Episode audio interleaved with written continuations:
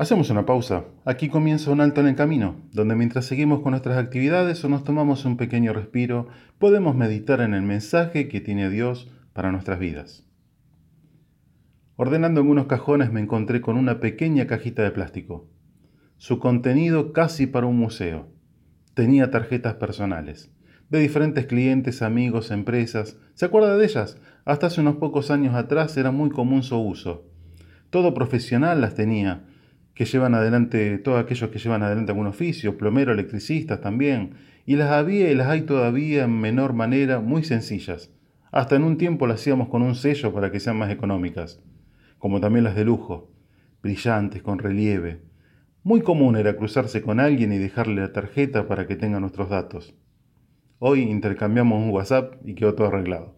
Pero volviendo a las tarjetas personales, ellas cargaban nuestra identidad. Y como les dijo Pilato a los religiosos judíos en cuanto a lo que estaba escrito sobre la cruz de Jesús, lo que está escrito, escrito está.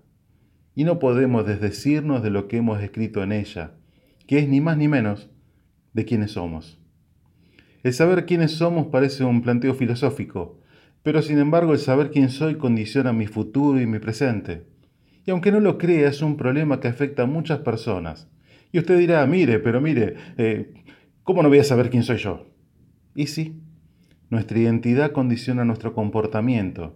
Y si no, mire nuestra nación, con serios problemas de identidad, siempre queriendo copiar lo que pasa en el exterior. Están los pros Estados Unidos, los pros Europa, los pros Latinoamérica, y así podemos seguir. Pero hay algo peor. Una nación que se jacta de ser cristiana, de acuerdo a lo que está escrito en la Constitución Nacional, ¿usted ve que se comporte de tal manera? ¿Se rigen sus gobernantes y ciudadanos de acuerdo a lo que está escrito en la palabra de Dios? En este caso, lo que dice nuestra tarjeta de presentación no es lo que somos. El apóstol Pablo en cada una de sus cartas muestra su tarjeta de presentación. Y en la carta que le escribe a los romanos, a la iglesia que estaba en Roma, la encabeza de esta manera. Pablo, siervo de Jesucristo, llamado a ser apóstol, apartado para el Evangelio de Dios. Romanos capítulo 1, versículo 1. Y Pedro de igual manera en su segunda carta escribe Simón Pedro, siervo y apóstol de Jesucristo. Sabían realmente quiénes eran.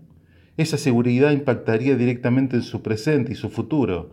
Esa identidad se manifestaba desarrollando el carácter, se manifestaba con una misión que tenían por delante. Me enseñó alguien alguna vez, no por haber nacido en un garage, soy un auto. Eso es tener un serio problema de identidad creerse auto por el solo hecho de haber nacido en un garage, pero también no por haber nacido en este mundo soy un hijo de Dios. ¿Cómo dice? ¿Que no somos hijos de Dios? La Biblia lo dice.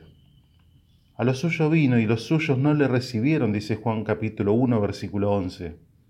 El Creador mismo vino a su creación y fue rechazado desde la hora cero, enviado a nacer en un establo lleno de animales con olor a bosta y luego de igual manera condenado a morir fuera de la ciudad con los delincuentes. Su misma creación no le recibió, le dio las espaldas, pero luego dice el verso 12, mas a los que le recibieron, a los que creen en su nombre, le dio potestad, les dio el poder, les dio las facultades de ser hechos hijos de Dios.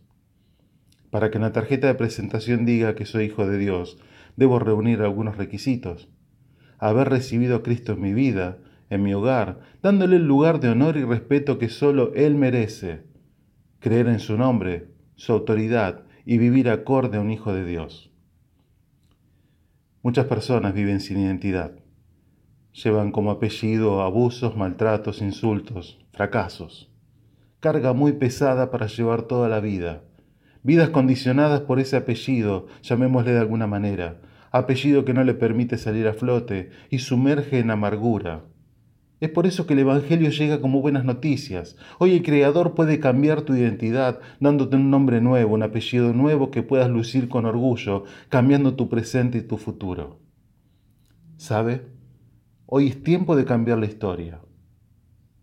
Mas a todos los que le reciban, a los que creen en su nombre, les dio potestad de ser llamados hijos de Dios.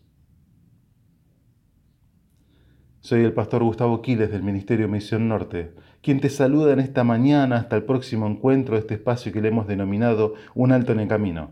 Para mayor información, podés escribirnos a misión.norte.hotmail.com o al 3415-958-957. Que Dios te bendiga en esta jornada.